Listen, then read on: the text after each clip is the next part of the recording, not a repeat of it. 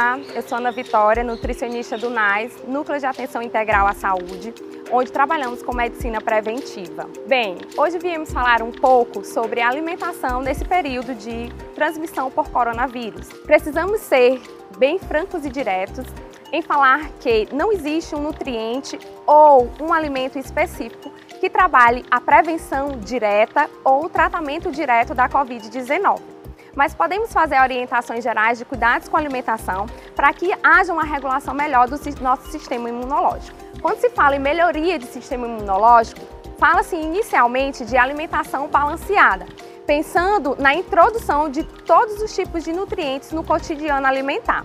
Quando se fala em todos os tipos de nutrientes, fala-se em carboidratos, proteínas, lipídios, bem como os micronutrientes, vitaminas e minerais. Então, no cotidiano, tentar fazer a introdução de todos esses nutrientes. Como, Ana Vitória?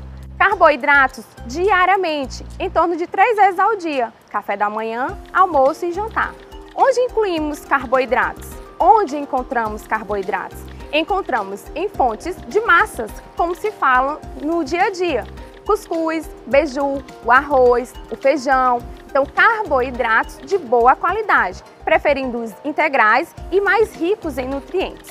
Quando se fala em proteína, nós estamos tentando falar um pouco sobre as carnes de um modo geral.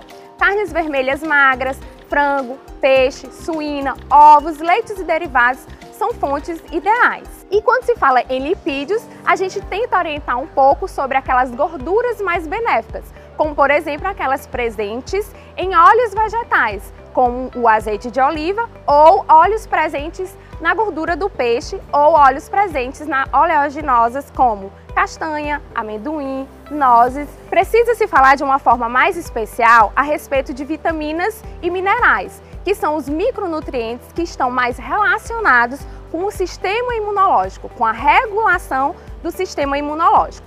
Onde encontramos vitaminas e minerais?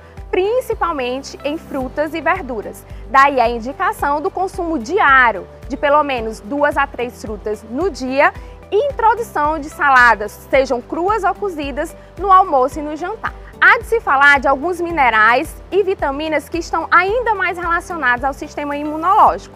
No caso, eu destaco três minerais: o magnésio, o selênio e o zinco, os minerais, e as vitaminas, vitamina A e vitamina C.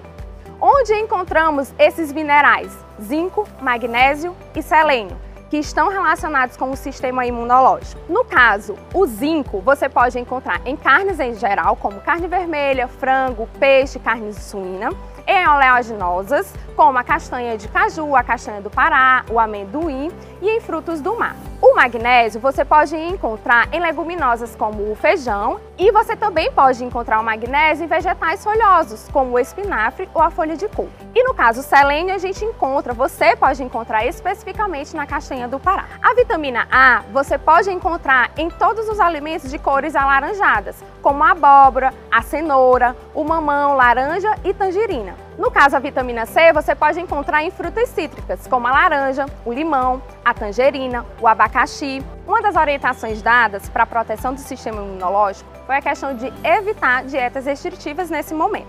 E aí vem a preocupação, como vai ficar os meus quilinhos? Será que eu vou ganhar um pouco mais de peso? Claro que existe esse risco de aumentar um pouco de peso, mas você pode ter a qualidade alimentar tentando focar no consumo de frutas e verduras diariamente e evitar massas, carboidratos refinados, sobremesas e açúcares. Tentar não aproveitar o gancho do ócio, de ter que estar em casa e fazer o consumo de doces, sobremesas, salgados, massas em geral. Então tente sempre fazer a junção de carboidratos com fibras presentes em frutas e verduras. Daí você vai ter um gancho e um aporte de vitaminas e minerais associados. Tente fazer as pausas de uma refeição e outra. Nessas pausas, tente fazer o controle da ansiedade fazendo outros tipos de atividade, seja ouvir uma música, assistir um filme, ler um livro ou até fazer algum tipo de atividade física dentro do ambiente de domicílio. Essas dicas vocês vão encontrar com a nossa profissional de educação física, Jacineia Carvalho. Essas foram as dicas do NAIS tentem colocar em prática. Faça você a sua parte. Nós aqui da Unimed, do NAIS, também estamos fazendo a nossa e tentando cuidar da sua saúde.